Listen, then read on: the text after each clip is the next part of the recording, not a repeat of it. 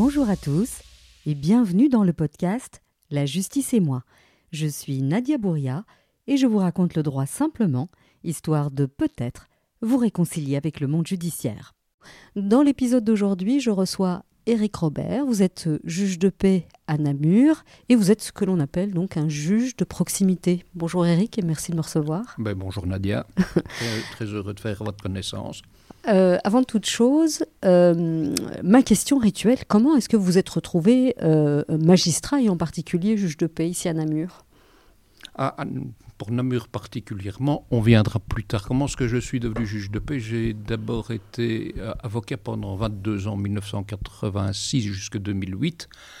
Et puis j'ai eu l'impression d'avoir fait un peu le tour de la profession. J'avais fait un peu de tout, mais beaucoup de, dossiers techniques sur des droits de la faillite, des, droits de la circulation, des assurances, indemnisation de préjudice corporel. Et euh, on m'a demandé de, de changer de place et je suis devenu juge suppléant et, et j'ai trouvé qu'il était plus intéressant de trouver des solutions que de tenter de convaincre quelqu'un qui devait trouver la solution.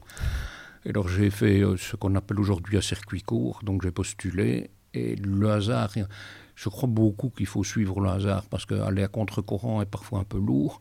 Et donc, euh, ayant réussi les examens d'accès à la magistrature, eh bien, le hasard a fait que je me suis retrouvé juge de police à Verviers. Après, j'ai beaucoup aimé le job, mais après quatre ans, euh, je pense en avoir fait le tour, en tout cas sur euh, le, le tribunal de police, et on m'a proposé d'être à la commission de modernisation de la justice. Oui, ce n'est pas une Mm. plaisanterie, ça existe. Ah, J'ai coutume de dire que c'est une mission impossible, et euh, maintenant, 15 ans plus tard, j'en suis encore convaincu. Bon, ça va mieux. Ça va mieux, mais Ça on va vient très mieux. loin. On- Entre ça et la On peut mieux modernité, faire. Entre ça et la modernité, il y a encore beaucoup de chemin, mais puisqu'on parle de cela, c'est essayer, dans la modernité, d'être plus proche des citoyens, de pouvoir parler de la justice à cœur ouvert. Alors après cela, euh, j'ai- on a dissous cette commission, sans doute la justice était-elle devenue moderne à suffisance. Et donc j'ai postulé euh, pour euh, devenir euh, euh, président des juges de paix et de police du Luxembourg belge Mhm. où je suis resté cinq ans et euh, j'ai trouvé cela extrêmement intéressant, mais j'ai eu quelques doutes quant à la euh, possibilité de moderniser ou de modifier le management judiciaire. Et alors, euh, postulation suivante, ben, je me- retrouve juge de paix et j'estime que c'est probablement le plus beau métier du monde parce que c'est d'abord beaucoup de travail, et enfin beaucoup d'activités. Le travail est, étant connoté négativement, euh, je trouve que c'est beaucoup d'activités et c'est répondre aux questions les plus proches des gens de leur quotidien, décider, et pas faire du droit pour le plaisir de faire du droit, mais décider de solutions qui sont possibles, en sachant que malgré tout, le bonheur euh, bon, est possible, mais il n'est pas nécessairement au rendez-vous dans tous les dossiers. C'est parfois extrêmement lourd, puisqu'on touche à l'humain, et l'humain, c'est parfois dramatique. Mhm. Bon, je ne vais, je vais pas trahir de secret, mais nous nous sommes rencontrés virtuellement sur euh, le réseau social LinkedIn et vous aviez euh, partagé euh, l'accord, le consommateur dans le marché, le marché libéralisé de l'électricité et du gaz. Tout à fait. Et euh, ça avait l'air d'être votre dada. C'est comme ça que j'ai pris contact avec vous. Et du coup, j'avais envie dans cet épisode de pas trop parler de, des compétences du juge de paix, puisque j'ai déjà fait euh, un épisode avec Avi Schneebalg. euh, allez l'écouter si ça vous intéresse. C'est le premier épisode de cette Donc, c'est saison un 3. ami. Mais qui n'est pas ami avec Avi? Ah, ça, peu de gens. Et donc j'avais envie de, de, hum, parler de votre métier de juge de paix, mais à travers euh, ce qu'on appelle le droit des consommateurs. Et donc j'imagine que vous devez euh, en voir des, vertes et des pas mûres. Alors on peut peut-être commencer par la problématique euh, de ce qu'on appelle les contrats d'énergie, puisqu'on est en période de crise et qu'il y a beaucoup d'opérateurs qui ont décidé de faire plus 15%, plus 50% sur les factures. Comment est-ce que vous, vous abordez ces questions-là et, et quels sont les conseils que vous donneriez aux justiciables, aux consommateurs que nous sommes tous? Mais le premier des conseils, euh, c'est d'abord de ne pas craindre la justice, et particulièrement la justice de paix. On est là, service public de la justice, pour écouter les gens et chercher des solutions. Alors, la relation entre triangulaire entre le juge, le justiciable et son créancier est effectivement déséquilibrée parce que le créancier, ici en, les fournisseurs ou distributeurs d'énergie, euh, sont des entités extrêmement puissantes qui sont bien euh, outillées avec des avocats performants et le litige a souvent lieu pour des montants qui sont relativement réduits et le citoyen a l'impression qu'il n'aura jamais raison, il ne comprend pas très bien. Quelquefois, et c'est très rare qu'il se défend pour mhm. contester, et il a raison de se défendre et de contester. Alors, petite parenthèse, créancier, c'est la personne à qui on doit de l'argent. C'est ça, le créancier, donc c'est le fournisseur d'électricité, c'est le gestionnaire du réseau de distribution, ou bien c'est peut-être une société qui rachète les créances des électriciens et qui vient vous poursuivre pour récupérer des sous. Aussi ça, ça il faut expliquer ce que c'est. Hein. Ce sont donc des entreprises de récupération de créances, de créances. qui envoient des courriers qui ressemblent aux courriers de l'huissier, mais ils n'ont pas les compétences de l'huissier. On est bien d'accord. Ce sont parfois même des huissiers qui rachètent les créances. Oui. Ça peut arriver. ça peut arriver aussi, mais parce que beaucoup de gens confondent et, sont extrêmement stressés. Et quand ils voient le libellé de ce courrier, ils se disent Mon Dieu, mon Dieu, il y a un jugement, je dois payer, je dois payer. Tout à fait, mais ce n'est pas parce qu'on vous réclame de l'argent que vous le devez. Mm-hmm. Et alors, il est hélas extrêmement fréquent que l'on réclame des montants qui ne sont pas dus ou des montants qui sont excessifs. Et il faut savoir que on est dans un régime de liberté, c'est à savoir ce qui veut dire que celui qui ne se défend pas a tort, mais celui qui se défend sera entendu. Et donc il faut venir, il ne faut pas avoir peur d'aller à la justice de paix, dire écoutez, je ne comprends pas ou je ne peux pas accepter ce qui m'est réclamé. Mm-hmm. Et il y a un certain nombre de cas où on réclame des montants qui sont indus. Mhm. Et il ne faut pas avoir peur de soulever la question, mais il faut peut-être se documenter et pas venir dire n'importe quoi. Mhm. Mais justement, vous avez parlé de cet accord euh, qui lie tous les euh, fournisseurs d'électricité qu'on peut trouver sur Internet et euh, qui prévoit un certain nombre de règles que les électriciens ont adoptées et qui régissent les contrats de distribution. Ces contrats doivent être clairs, ils doivent être lisibles et tout un chacun doit pouvoir les comprendre. Alors quand vous recevez une facture, il faut savoir qu'est-ce qu'on vous réclame. Mhm. Actuellement, avec la crise, il y a eu un véritable drame qui a été le fait que euh, on réclame des provisions. Une mhm. provision, c'est quoi? C'est une avance sur ce qui sera dû. Alors évidemment, quand le prix de l'électricité ou du gaz augmentait très fort, les avances qui ont été réclamées ont été multipliées par 2, 3, 4, parfois jusqu'à fois 10, ce qui mhm. n'était pas nécessairement dû, puisque la consommation a priori n'a pas augmenté, voire a baissé, parce qu'on fait attention à ce qu'on consomme, mais il faut voir si le prix qui est réclamé est justifié. Et parfois, il faut se rendre compte qu'on réclame beaucoup trop. Et parfois, il y avait même des domiciliations qui, qui, ont permis à certains fournisseurs d'électricité de prélever des montants directement sur des comptes bancaires alors que c'était euh, excessif. Mhm. Donc il faut vérifier. Quel est le réflexe Le premier réflexe, on reçoit une facture. On se dit, mon Dieu, c'est beaucoup, c'est bizarre. quelle, est la première chose à faire? La première chose à faire, c'est d'abord de vérifier si le contrat de fourniture d'électricité que l'on a souscrit est à prix fixe ou à prix variable. Mhm.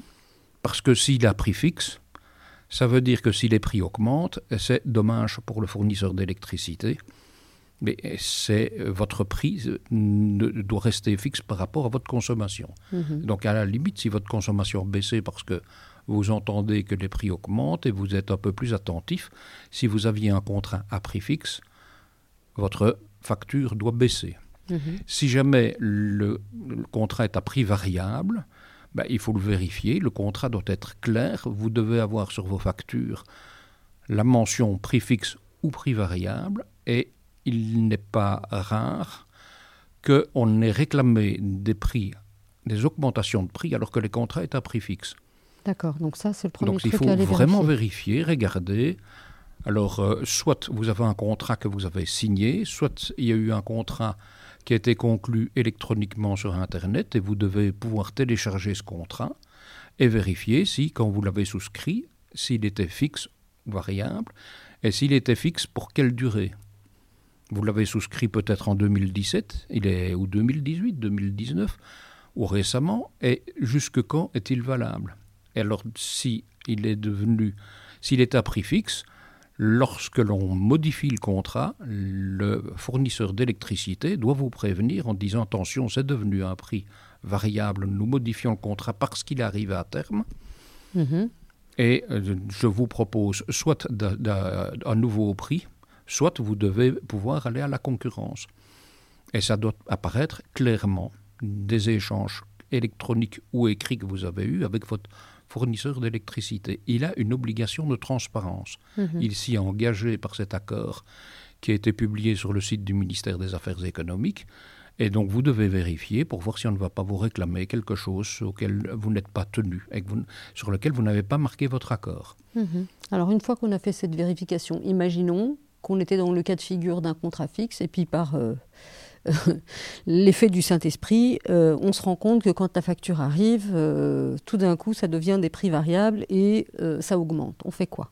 Ah ben, si vous ne vous rendez pas la justice de paix lorsque vous recevez une citation, ben, celui qui ne conteste pas, c'est qu'il est d'accord. Mais avant de se retrouver devant la justice de paix, est-ce que ça vaut quand même pas la peine d'écrire à l'opérateur en lui disant euh, Coucou, je pense que vous avez fait une erreur. Alors peut-être pas coucou, mais écrire une, ce qu'on appelle une en disant Écoutez, je, je, conteste la réclamation ou je ne comprends pas votre réclamation.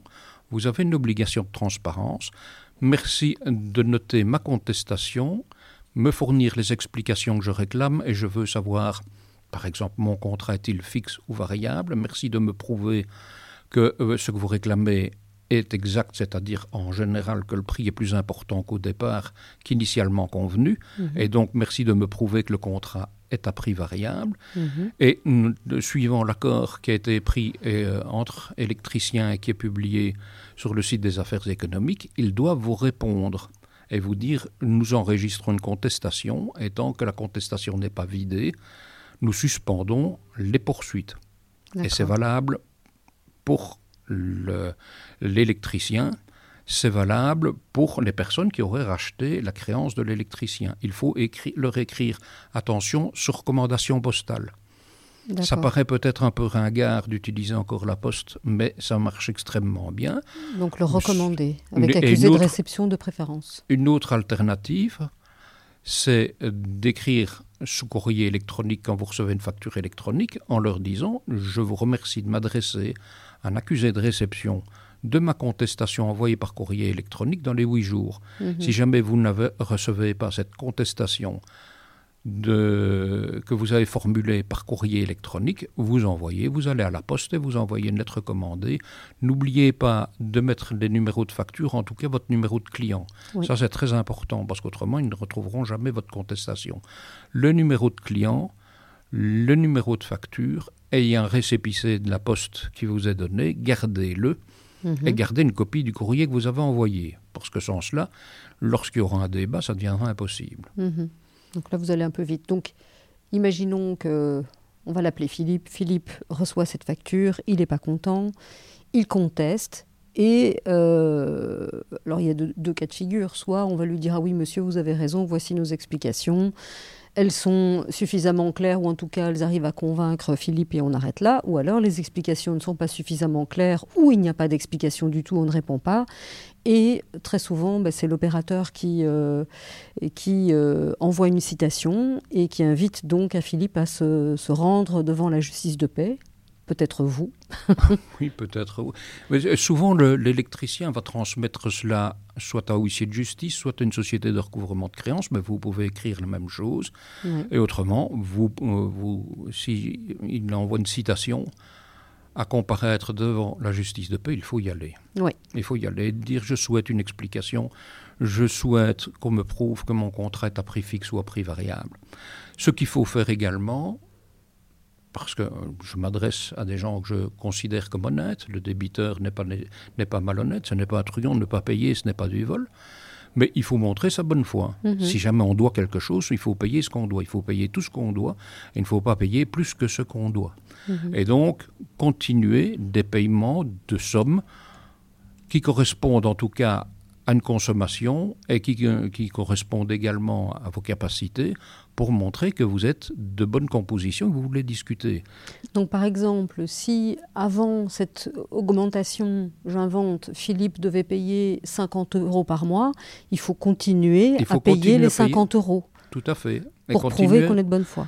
Et payer un montant à valoir sur le passé, mais continuer à payer les factures, ou en tout cas des montants à valoir sur les factures mhm. euh, que l'on reçoit. Si jamais vous estimez que vous étiez à prix fixe, que vous versiez par exemple, je ne sais pas moi, 120 euh, euros par mois pour euh, l'électricité et le gaz, à prix fixe, si on a augmenté le montant qui vous est réclamé de 120 à 360 par exemple, continuez à payer 120 chaque mois, et si vous avez un arriéré, rajoutez quelque chose aux 120. Vous n'êtes pas tenu de payer ce qu'on vous réclame, mais vous devez payer en tout cas ce que vous estimez qui est dû. Mhm. Ça, c'est une nécessité. Vous prouverez d'une part votre bonne foi, d'autre part, vous évitez que votre créance n'augmente, ce qui peut conduire à un moment donné à une impasse, puisque l'effet boule de neige fait qu'à un mhm. moment, vous risquez de ne plus savoir payer. Mhm. Donc, payez ce que vous estimez dû, et vous pouvez poser des questions pour le surplus. Et devant le juge de paix, c'est tout à fait faisable. Mhm. Alors quand on, se présente devant vous, donc on a compris qu'il fallait quand même venir avec euh, le fameux courrier recommandé qu'on aura envoyé ou la, fameuse euh, le mail électronique de contestation.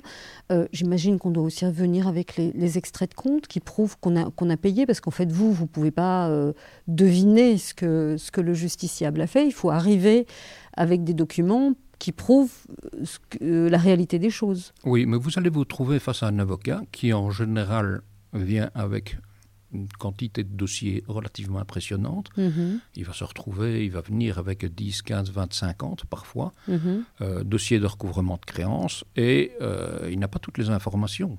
Mais si vous arrivez à l'audience, le, le, juge de paix va proposer à l'avocat de l'électricien donc j'appelle l'électricien le fournisseur d'électricité, et au justiciable d'aller discuter en, disant voilà ce qu'on va faire.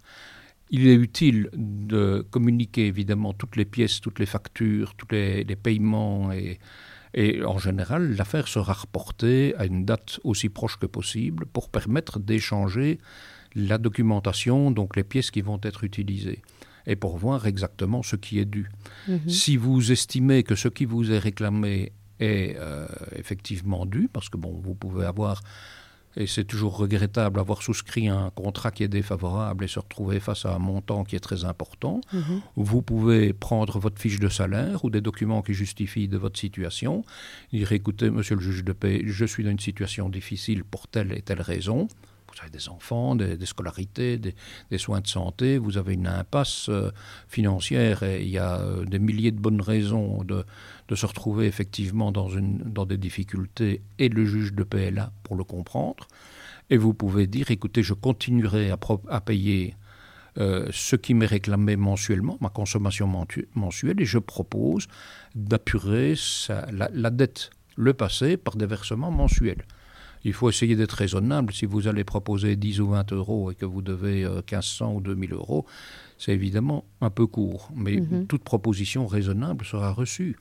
Et alors vous pouvez proposer au juge de paix en disant, écoutez, euh, monsieur le juge de paix, moi je suis de bonne composition, reportez ça à trois mois, vous allez voir que je paye chaque mois. Mhm. Et on reporte, et on peut reporter d'une fois à l'autre pour voir si jamais effectivement les paiements se suivent Hein, et éviter ainsi un jugement. Et puis alors quand le jugement, si, si euh, le créancier, donc celui à qui vous devez de l'argent, demande un jugement, ben, on peut, demander des termes et délais, c'est-à-dire je propose de payer telle somme euh, tous les mois en plus de ce qui sera dû pour la consommation après jugement. Mhm. Et donc vous évitez d'être submergé par des frais de justice. Et alors tenez vos engagements. Il faut tenir ces engagements parce que autrement vous allez avoir un recouvrement forcé, un huissier qui va venir, et ce huissier, mais toute intervention est coûteuse, et c'est même extrêmement cher, et euh, ça peut euh, précipiter votre chute. Donc il faut proposer une somme raisonnable et s'y tenir. Et si possible, quand vous comparaissez devant le juge, celui-ci va vous dire je vais prononcer le jugement le mois prochain, commencez tout de suite à payer, comme ça vous avez un mois d'avance. Et si vous trébuchez en cours de plan d'apurement, ben, si vous trébuchez, ben, vous perdez un mois et vous êtes alors dans les temps. Mhm. Tandis que si jamais vous payez en dernière minute et que vous trébuchez, ben, alors là, vous, vous n'êtes plus dans les temps et vous risquez d'avoir une exécution forcée, c'est-à-dire un huissier qui vient chercher des sous chez vous. Oui, parce que ça, c'est important ce que, ce que vous dites, parce que quand on a un jugement dans lequel le juge vous accorde euh, des termes et délais, c'est-à-dire un plan de paiement, euh, si on ne respecte pas le plan de paiement, c'est comme si on n'avait pas payé en fait, et, et, tout devient exécutable. Donc voilà, on, se retrouve euh, dans une mauvaise posture. Et on se retrouve effectivement avec un huissier qui vient, qui vous dit, voilà, vous aviez promis de payer 50 euros par mois, mhm. vous avez tenu votre parole pendant trois mois, mais vous devez encore telle somme. Comme vous n'avez pas tenu parole, eh bien, le jugement, le bénéfice de paiement mensuel tombe et vous devez tout d'un coup. Et mhm. vous avez un huissier qui vient vous réclamer le principal, les frais et les intérêts, vous vous retrouvez avec quelqu'un à votre porte qui vous dit vous devez payer 1500, 2000, 3000 euros d'un coup et vous ne savez pas faire face. Et alors, Donc le principal, c'est le montant que vous deviez et puis, le principal, c'est le montant de la dette. Alors, il y a des intérêts, puis il y a des frais de justice, et puis il peut encore y avoir des pénalités. Et, donc, on se retrouve avec des sommes qui sont euh, difficiles à, supporter. Et puis, le juge, enfin, euh, l'huissier ne travaille pas gratuitement. Il y a aussi. Mmh. Et les frais d'huissier viennent s'ajouter à cela. Et alors, mmh. euh, donc, de même, un, payer directement quand vous proposez des termes et délais de paiement, quand vous demandez la, la, remise, par exemple, à trois mois en disant Monsieur le juge, vous allez voir, je suis de bonne composition, je vais payer, payer directement soit à l'avocat, de, l'électricien, soit vous payez directement euh, au fournisseur d'électricité. Parce que là, les frais sont moindres, parce que les frais de comptabilité du huissier sont à charge. Et euh, parce que vous lui occasionnez un travail de comptabilité, et, ce sont un montant de l'ordre de 8 à 9 euros qui sont prélevés sur chaque paiement pour les frais de comptabilité. Tandis que mhm. si vous payez directement chez l'électricien, ces, ces, frais peuvent être évités. Si vous payez 50 euros par mois et que vous avez 8 à 9 euros de frais d'encaissement, ben, ça fait quasiment euh, une, entre 15 et 18 de, euh, des montants qui ne servent qu'à la gestion du dossier. C'est donc mhm. une perte. Donc, mais ce qu'il faut, c'est prendre des engagements raisonnables et les tenir. Ok. Alors, Là, on est dans un cas de figure où euh, finalement les montants sont dus. Est-ce que ça vous est arrivé de dire à un fournisseur d'électricité ou en tout cas à son avocat qui est à la barre, euh, revoyez votre copie, euh, ce contrat ne va pas du tout? Bien évidemment, ça arrive assez régulièrement.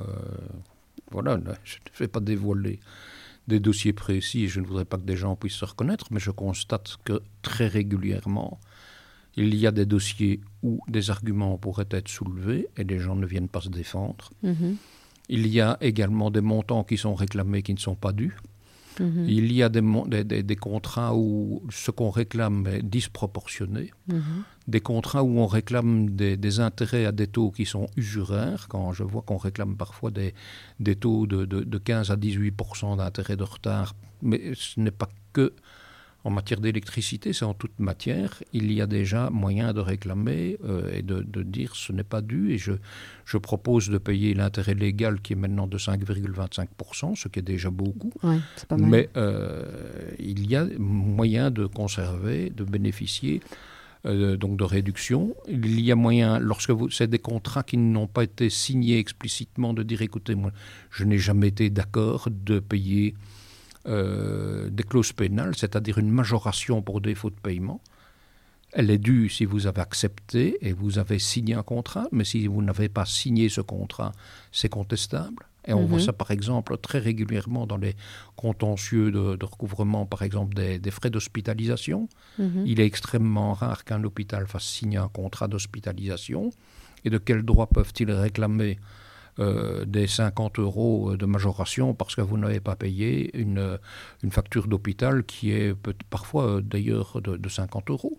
Il faut ne pas avoir peur de venir et dire écoutez, moi je n'ai jamais marqué mon accord sur cette pénalité, donc je la conteste. Mhm. Mais il faut d'abord aller vérifier qu'on n'a pas signé un document euh, ah, qui... si vous avez signé un contrat qui prévoit que si vous ne payez pas, il y a une majoration de 50 euros, là, c'est incontestable, vous devez ce que vous avez pris comme engagement. On est dans un régime de responsabilité. Si vous acceptez quelque chose, il faut en tirer toutes les conséquences.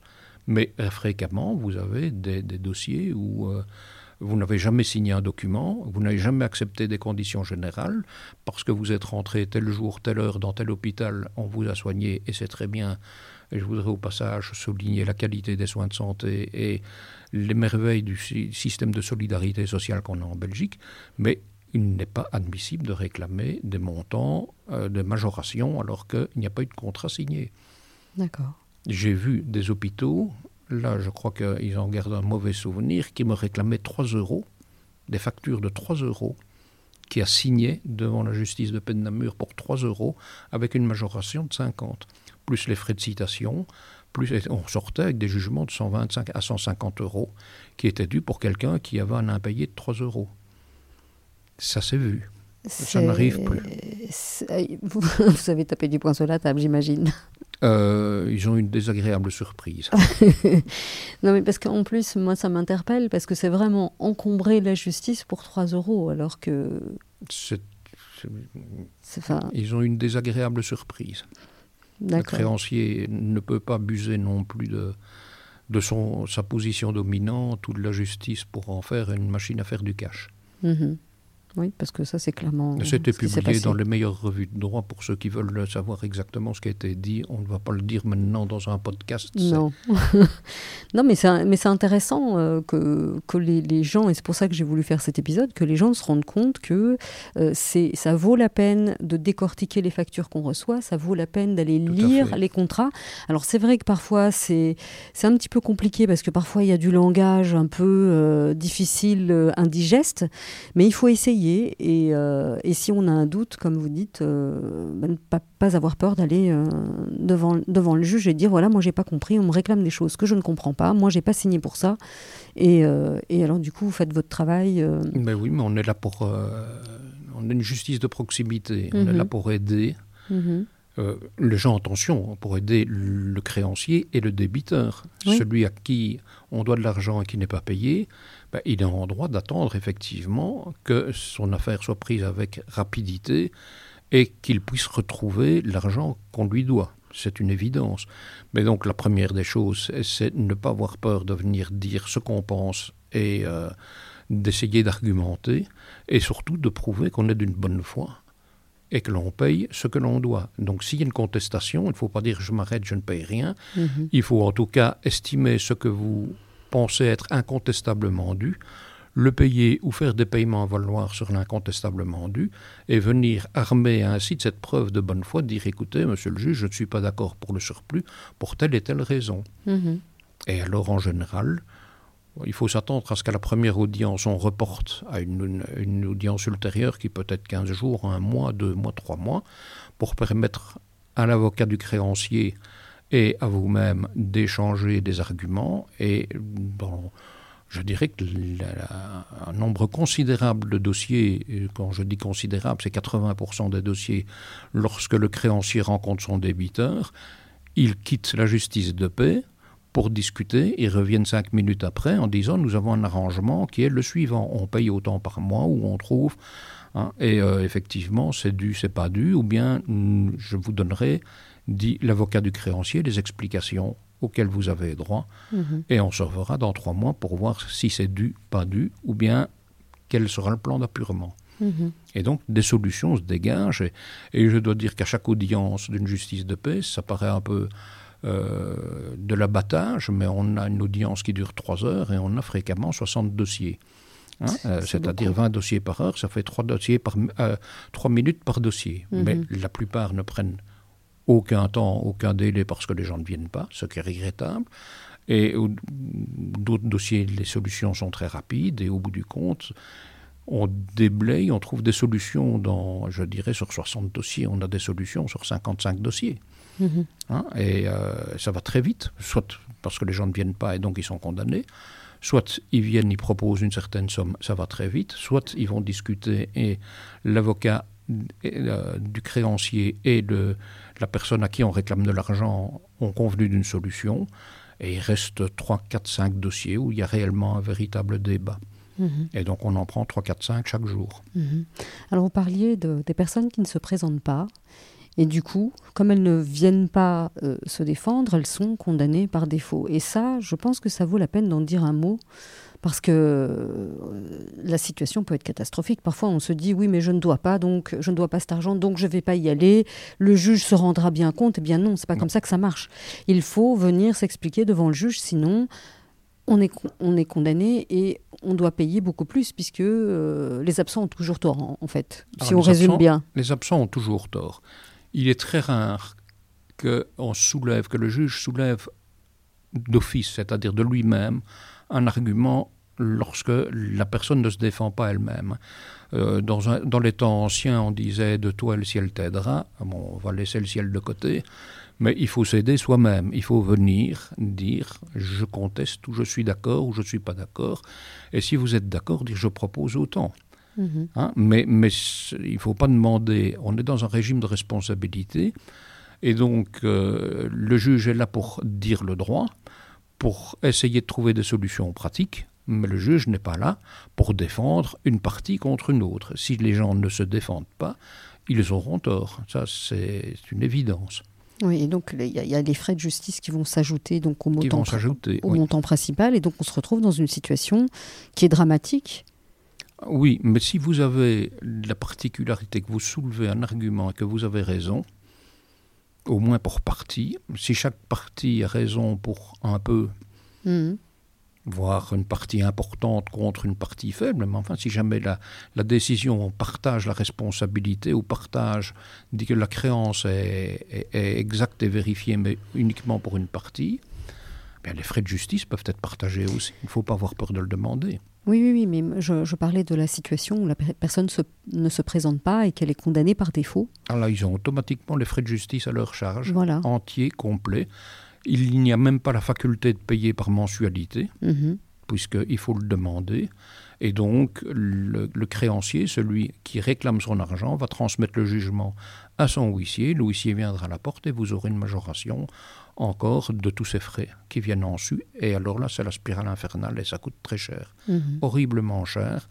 Et alors, vous arrivez à un moment donné où vous pouvez vous retrouver dans une impasse. Il y a encore des solutions. Il, est possible de demander la nomination d'un médiateur de dette qui fera un plan global purement, mais on va vous dépouiller de vos revenus. Mhm. Vous n'aurez plus la gestion de vos revenus. Vous perdez la main. Oui. Et alors là, ça devient effrayant parce que votre vie, votre destin vous échappe. Mmh, tout à fait. Donc voilà, on est dans un régime de responsabilité, on aurait pu imaginer, on a tenté dans l'histoire des, régimes d'irresponsabilité générale et de planification totale, ça n'a pas rendu les gens heureux. Hein. donc euh, on est revenu à ce régime de responsabilité, mais avec des lois qui protègent les consommateurs. Mmh. Et cela, euh, c'est vrai aussi en matière de téléphonie. Oui, hein, j'allais vous poser la question parce qu'il y a aussi des, problématiques avec euh, les, les, abonnements de téléphone. Oui. Alors qu'est-ce que vous voyez euh, comme contrat qui, qui, qui, vous semble problématique? D'abord, le, paradis n'existe pas. Quand on vous promet un téléphone d'une marque euh, prestigieuse qui coûte normalement 1000 euros et qu'on vous propose de vous le donner pour 10 euros, il y a quelque chose derrière qui se cache. Qui roche. Vous devrez payer un jour ce téléphone au prix qui est fixé. Et alors, comment est-ce? Eh Bien souvent, c'est via les abonnements. Et dans l'abonnement, il y a le financement du téléphone et l'amortissement de ce téléphone. Mhm. Et normalement, le téléphone, si on vous fournit un téléphone, vous devez signer un contrat. Et ce contrat doit prévoir l'amortissement du téléphone en maximum 24 mensualités. Et si jamais vous ne payez pas votre téléphone, eh bien, c'est extrêmement rare qu'on vienne vous dire rendez-moi le téléphone, parce que le téléphone d'occasion, c'est jamais une bonne affaire. Hein, euh, mais euh, on va vous réclamer l'abonnement du téléphone plus le prix du téléphone moins les montants payés, et ce sera le prix du téléphone divisé en 24. Donc euh, en 24 mensualités, si vous l'avez depuis 6 mois, on vous réclamera 18, 18-24e du téléphone, mais que vous aurez payé évidemment au prix fort. Vous n'aurez pas eu une réduction de prix à l'achat, vous aurez le téléphone au prix fort fois 18-24e du prix du téléphone, plus les abonnements, plus, plus, plus, et ça coûte très cher. Mhm. Alors fréquemment, il y a eu des euh, opérateurs qui euh, n'hésitaient pas à attraper le chaland de toute façon en disant écoutez, n'hésitez pas, on vous donne le téléphone. Bon, il faut vérifier, vous devez avoir signé ce contrat avec ce tableau d'amortissement, mhm. sinon le téléphone n'est pas dû. D'accord. Mais bon, à vérifier, le contrat, la loi sur euh, la protection des consommateurs prévoit que des ventes couplées, hein, donc conjointes, ne sont pas autorisées. On ne peut pas acheter un service et un bien et l'un impliquant l'autre, sauf certaines dérogations. C'est très technique, excusez-moi, mais en matière de téléphonie, la loi téléphone prévoit justement qu'on peut souscrire un abonnement de téléphone, acheter le téléphone et le financement du téléphone. Ça fait trois choses en une fois. Mhm. C'est autorisé, mais il faut la signature d'un tableau d'amortissement, sans quoi le contrat n'est pas légal. D'accord. Donc allez tous vérifier si vous avez un tableau d'amortissement dans votre contrat de téléphonie. Oui, il faut vérifier et il faut payer ce qui est dû. De nouveau. Hein ben oui, mais ça, les opérateurs téléphoniques, ne, ce, pas, ce, ne sont pas les Pères Noël. Hein. Le Père Noël, il, il, apporte une fois par an un cadeau et on sait ce qu'il en est. Euh, il y a quand même quelqu'un qui paye le Père Noël. Et ici, l'opérateur téléphonique n'est pas le Père Noël, mais vous devez vérifier qu'il ne vous a pas grugé en vous proposant un téléphone soi-disant gratuit, alors que vous le payez d'une façon en général très chère. Retenez toujours que tout ce qui a crédit est toujours beaucoup plus cher.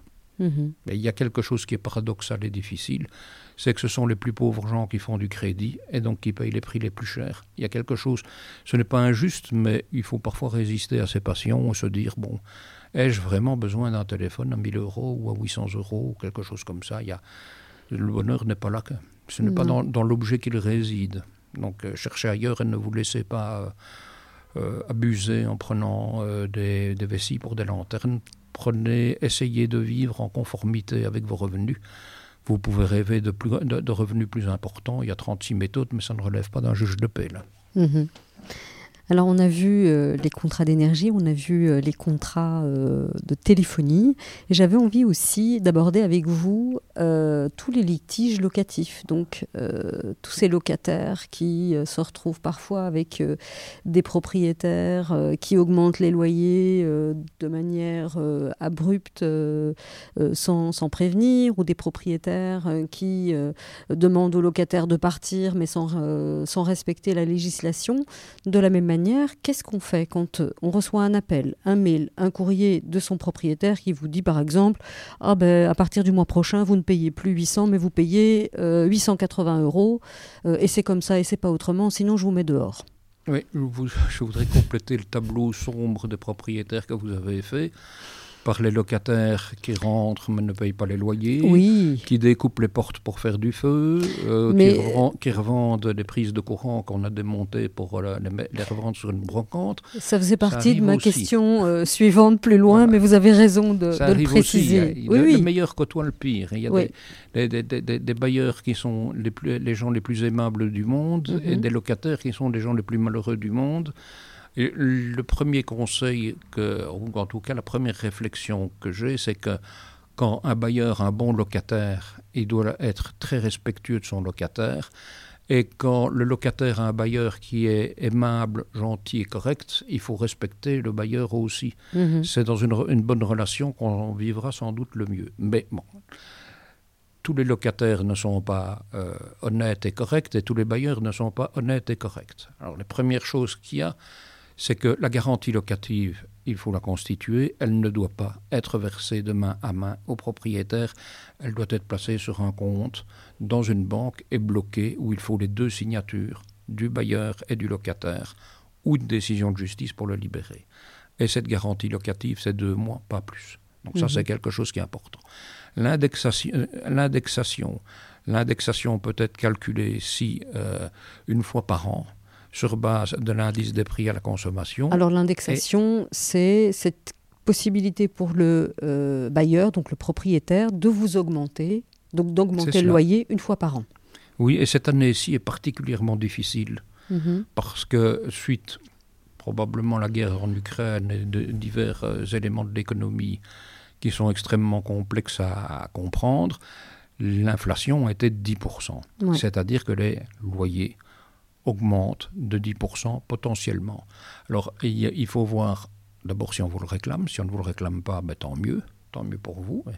Mais il faut euh, également vérifier si, en Wallonie, donc je ne parle pas pour les, les Bruxellois, bon, le mécanisme à Bruxelles est un, peu- un peu comparable, Oui. mais il y a un coefficient d'isolation du bâtiment qui permet une sous-multiplication de... euh, par exemple, si vous avez un bâtiment qui correspond à une norme énergétique D ou E, eh bien, on peut indexer de 75% de l'indexation. Donc, si on a 10% d'inflation, si vous avez une, une isolation D ou E, Mhm. eh bien, on peut indexer de 75% de 10%, c'est-à-dire 7,5%.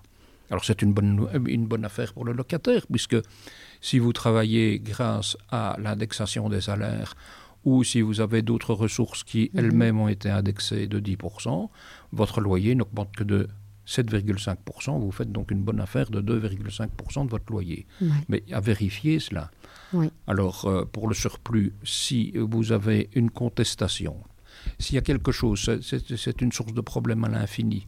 Si vous, locataire, avez un grief, donc vous n'êtes pas content du, logement, parce qu'il y a de l'humidité, parce qu'il y a une fuite d'eau, parce qu'il y a euh, quelques bon, des, des- sanitaires euh, perdent ou en tout cas qu'il y a, que l'hygiène du bâtiment n'est pas correcte quoi, il faut prévenir votre propriétaire. Alors vous pouvez lui envoyer un mail en lui disant cher bailleur, merci de m'accuser réception, ça ce qui est très bien. Mhm. Si jamais vraiment il fait la sourde oreille, de nouveau le recommander en lui disant voilà je ne suis...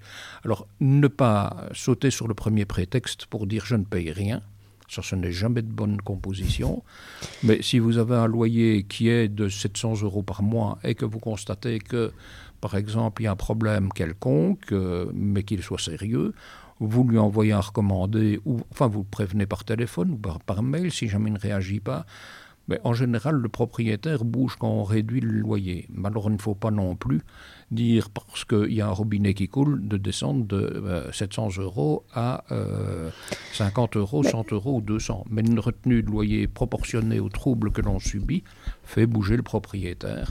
Mais en général, les propriétaires, et je dis 90% ou 85% des locataires, des bailleurs sont des gens très corrects. Si on leur les prévient, ils viennent voir pourquoi ou quel est le problème qu'il y a au, bâtiment et ils apportent une solution. Il faut les prévenir. Oui, mais enfin, euh, la, question de la diminution du loyer, moi, je suis un, petit peu, euh, un petit peu en- embêtée parce que, euh, comme vous le disiez, il faut que ce soit proportionné. Mais parfois, le locataire a l'impression que euh, euh, un robinet qui fuit ou, euh, je sais pas moi, un plan de travail qui, qui s'est détaché euh, a l'impression que c'est euh, l'affaire du siècle et qui peut euh, diminuer euh, de moitié son, son loyer. Je pense qu'il faut être raisonnable et, euh, est-ce que la solution, c'est pas plutôt de venir voir le juge de paix et de dire voilà, il, fait la sourde oreille, j'ai continué à payer mon loyer, mais moi j'estime que j'ai ce qu'on appelle un trouble euh, de jouissance et je voudrais que vous me réduisiez euh, le montant de mon loyer jusqu'à ce que euh, le bailleur euh, ait, euh, ait réparé la chose. Mais c'est une solution d'aller voir le juge de paix, mais il ne faut pas non plus imaginer que le juge de paix est le... Je, parlais tout à l'heure du Père Noël, mais d'être... oui. bon, c'est le dernier... Enfin, c'est pas le dernier recours, mais c'est un des tout derniers. Mais je comprends ce que Si- vous voulez dire. si Il faut d'abord essayer de négocier avec son bailleur. Voilà, mais, mais vous téléphonez au bailleur, s'il ne réagit pas après euh, quelques jours, vous lui envoyez un mail en lui demandant merci d'accuser réception.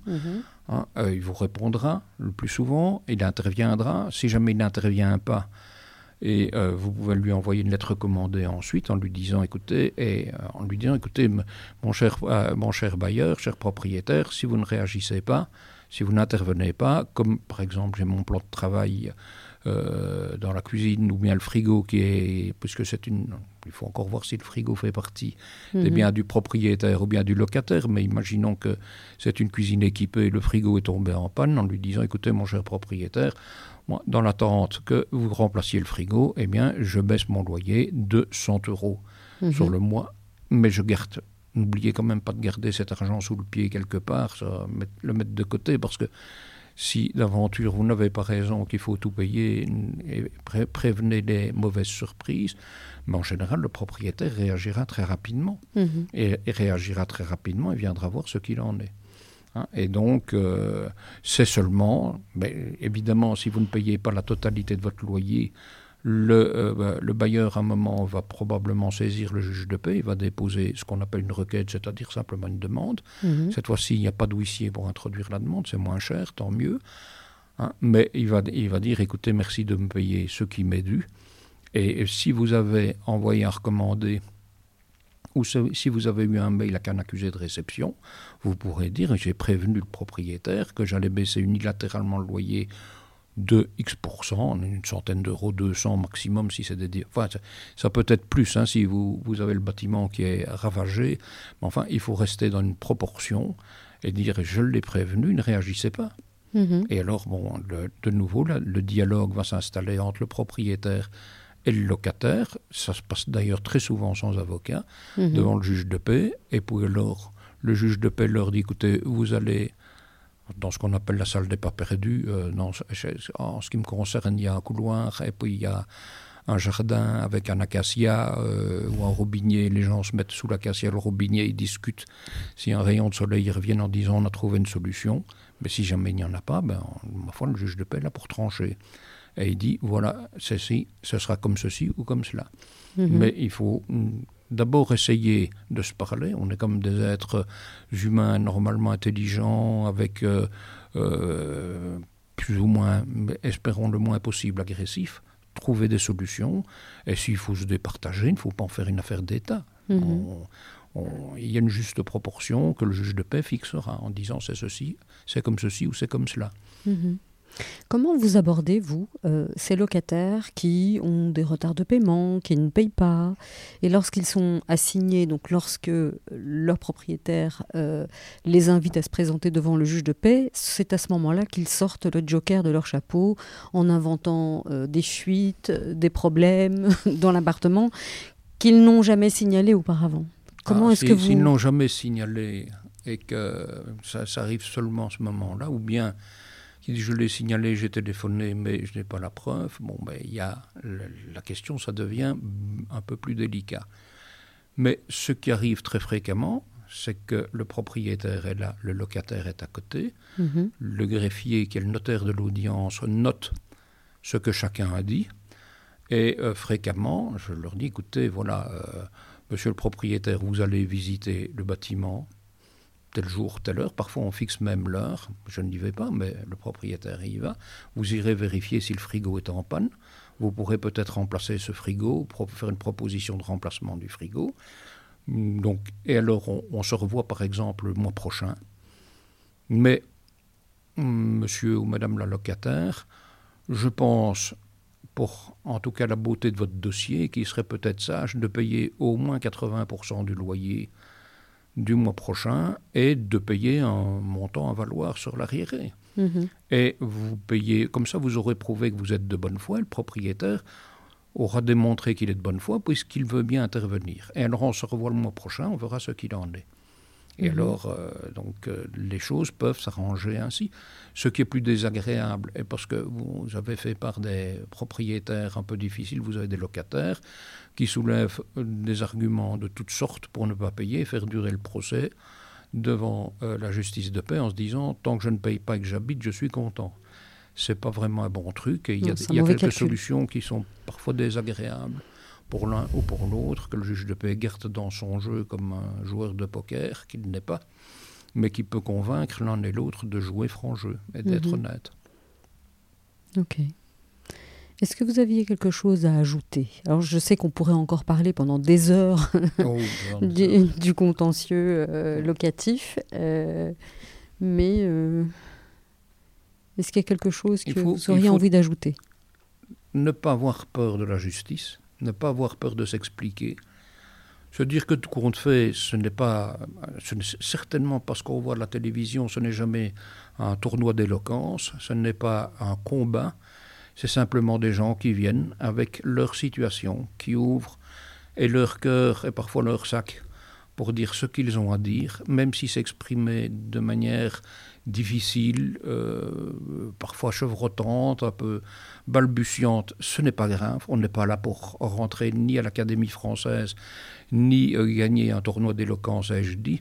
Ce qui est important, c'est que les gens puissent faire chacun un bout du chemin pour se retrouver et trouver des solutions qui leur permettra quand même, ce qui est l'objectif suprême, c'est d'être heureux. C'est pas d'être gagnant, c'est d'être heureux. Et il y a moyen de vivre heureux, même avec des difficultés, en cherchant des solutions et se dire qu'un bon arrangement, ça vaut toujours mieux qu'un mauvais procès, étant entendu que le meilleur, c'est ne pas avoir de difficultés et dans le pire des cas, d'avoir un bon procès. Mais essayez d'abord de trouver un arrangement amiable, c'est beaucoup plus facile et vous dormirez ça mieux et vous serez plus heureux et euh, la justice fonctionnera euh, uniquement pour les cas les plus malheureux. Merci beaucoup. Mais, mm, chère Nadia, au plaisir, est toujours à la disposition et de vous-même et des justiciables. Merci d'avoir écouté cet épisode jusqu'au bout. Je vous le répéterai à chaque fois, mais c'est important pour moi de faire connaître ce podcast qui a une vocation d'information et d'éducation. Alors partagez-le autour de vous et n'hésitez pas à poser vos questions ou à suggérer un invité. Et moi je vous dis à la semaine prochaine.